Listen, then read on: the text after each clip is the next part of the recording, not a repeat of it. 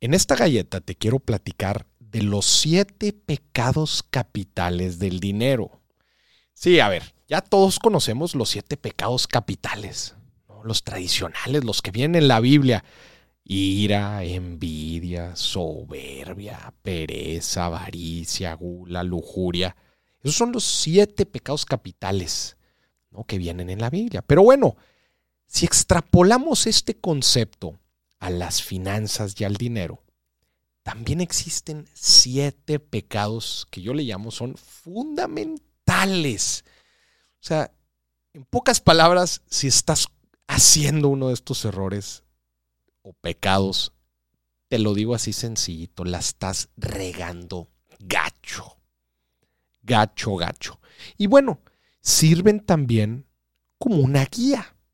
¿no? Al final de cuentas, recordemos también los mandamientos terminan siendo también una guía ¿no? de, de, de, cómo nos debemos de comportar. Nada más que bueno, pues en este caso son pecados las cosas que debemos de evitar y te las platico a continuación.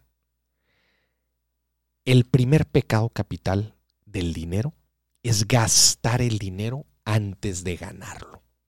Hijo no, pues es típico. Tenemos la perspectiva, la, proyección de que nos va a caer tanto dinero a la quincena, al final de mes, una comisión por una venta. Ya hacemos el dinero en nuestra cartera. El problema es que no ha llegado. Y el problema es que luego gastamos, ¿no? Gastamos pensando que ese dinero sí nos va a llegar. Y topamos la tarjeta y nos endeudamos. Y luego por azares del destino, resulta que la venta que creíste que se iba a cerrar, pues no se cerró. Y el dinero no lo has ganado y ya lo debes. Ese es el pecado capital del dinero número uno. El número dos, desde luego, es no saber utilizar bien tus instrumentos financieros, entre ellos uno de los más importantes, que es la tarjeta de crédito. Pagar el mínimo en tu tarjeta hijo, la estás regando gacho. El mínimo, acuérdate, no es, no es, ojo, no es el saldo para, generar, para no generar intereses. Eso es lo que deberíamos de pagar. Cada vez que pagas tu tarjeta, la deberías de totalizar, es decir, picarle donde dice pago para no generar intereses. Y al ladito te viene la opción de pagar el mínimo, que obviamente viene siendo un monto pues mucho, mucho menor. El problema es que este monto mínimo es, como su nombre lo dice, el mínimo para que después no caigas en otros problemas de deudas, eh, intereses moratorios, etc. El problema es que si te la pasas pagando el mínimo mes a mes, vas a estar pagando una gran cantidad de intereses y te vas a tardar literalmente años en pagar la deuda. Evítalo. Evita pagar el mínimo en tu tarjeta. Pecado capital número 3 invertir nuestro dinero en cosas que no conocemos. No, es que me, me invitó mi sobrina, mi tía, mi cuñada, mi, mi tío, mi compañero de trabajo, pero ni sabes en qué se está invirtiendo el dinero y te están prometiendo un rendimiento brutal. No, te dan el 3% mensual.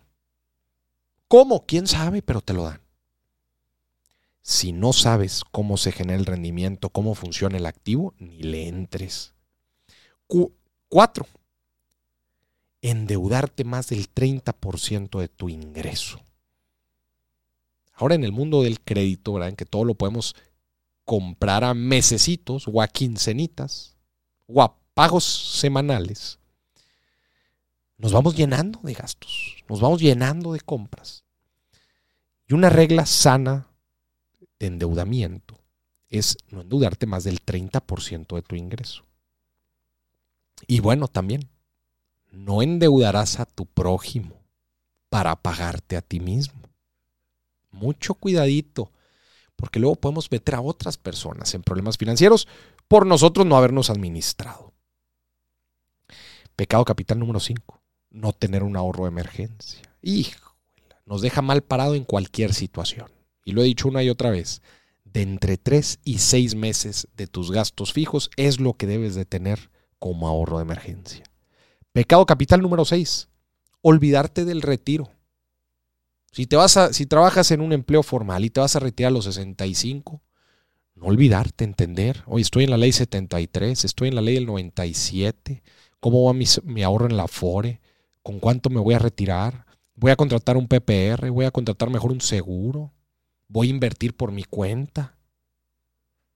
Esas son las decisiones que tenemos que tomar. Y si te olvidas del retiro, estarías cayendo en el pecado número 6. Y por último, el pecado número 7. No adquirir seguros. Porque al cabo las cosas no pasan. Seguros de gastos médicos, seguro de auto, seguro de hogar. Todos estos seguros nos protegen, inclusive el de vida, nos protegen de eventualidades. Y creer que estamos exentos en esta vida es solamente estar esperando a que suceda y nos deje mal parados financieramente. Acuérdate estos siete pecados capitales del dinero para que obviamente los evites y tengas una mejor vida financiera.